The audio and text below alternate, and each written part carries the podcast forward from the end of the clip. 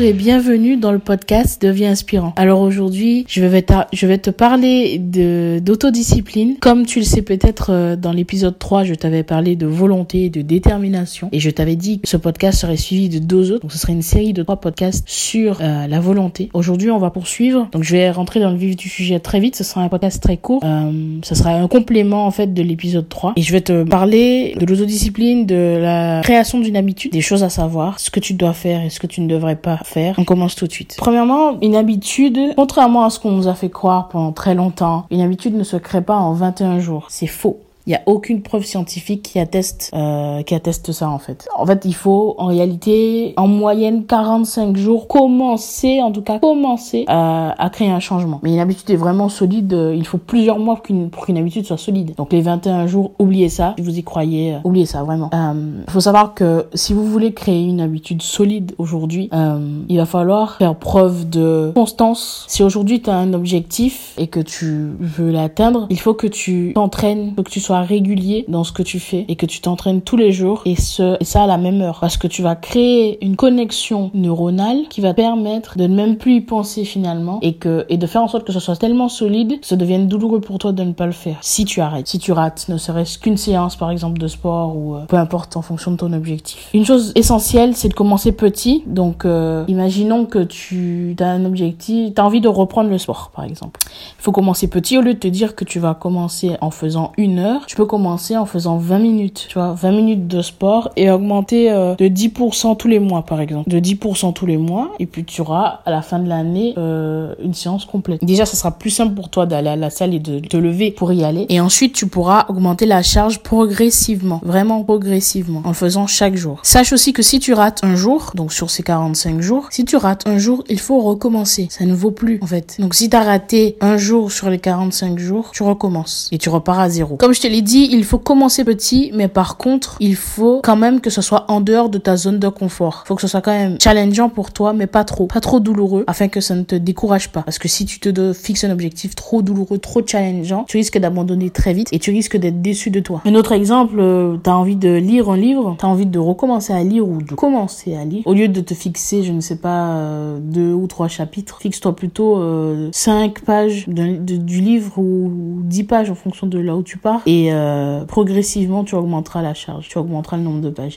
Et en général, tu te rendras compte que tu liras plus que ce que tu t'es fixé et donc tu seras fier de toi. Et en étant euh, heureux et content de tes performances, tu auras envie d'en faire plus et tu seras motivé à recommencer. Si dans le cas contraire, tu as envie de stopper une mauvaise habitude, sache que c'est en créant progressivement des nouvelles habitudes que tu pourras plus facilement éliminer une, mauvaise habitude. En fait, plus tu vas être euh, autodiscipliné, plus tu vas créer des habitudes vraiment solide et créer donc cette connexion neuronale, euh, plus ça sera facile pour toi d'éliminer une mauvaise habitude. Par exemple, arrêter de fumer.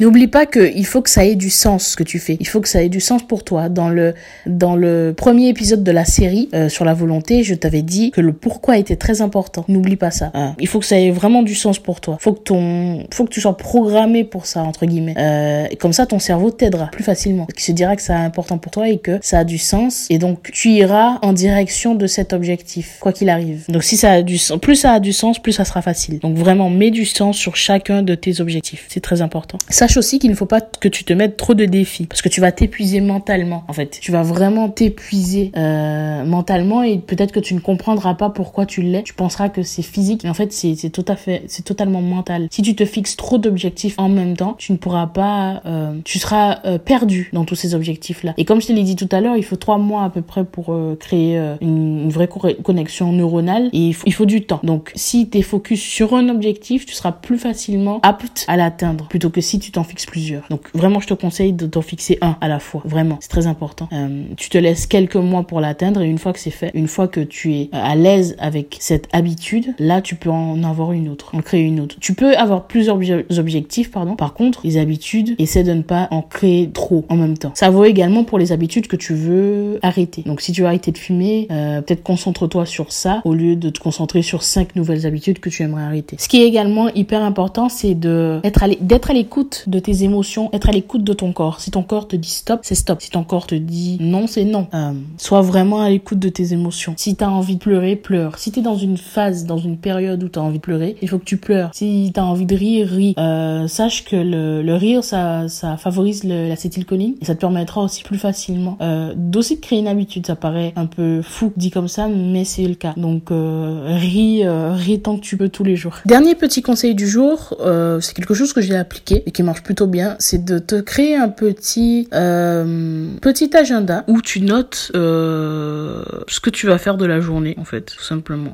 Tu écris en fait du lever jusqu'au soir ce que tu vas faire et tu intègres ton habitude dans cette dans cette dans cet agenda en fait et, et ça te permettra de plus facilement avoir une idée en fait et vraiment fais-le à l'écrit, c'est puissant. Et puis s'il le faut, mets-toi des rappels sur ton téléphone au, au même heure chaque jour comme je te l'ai dit tout à l'heure pour que ça puisse plus facilement euh, s'ancrer en toi en fait. Il faut que laisser le temps à, ton corps d'assimiler euh, tout ça. Euh, donc euh, ouais vraiment, euh, mets-toi des petits rappels comme ça si tu oublies parce que comme je te l'ai dit tout à l'heure, si tu oublies, il faut que tu recommences. Donc voilà, essaie d'être un peu structuré. Surtout si t'es pas quelqu'un d'organisé, je pense que ça t'aidera énormément. Donc voilà, ce sera tout pour moi pour cet épisode. C'était très court. J'espère ça t'a plu, que ça t'a, que ça va t'aider en tout cas. Je te dis à la semaine prochaine, donc dimanche pour un nouvel épisode. À bientôt.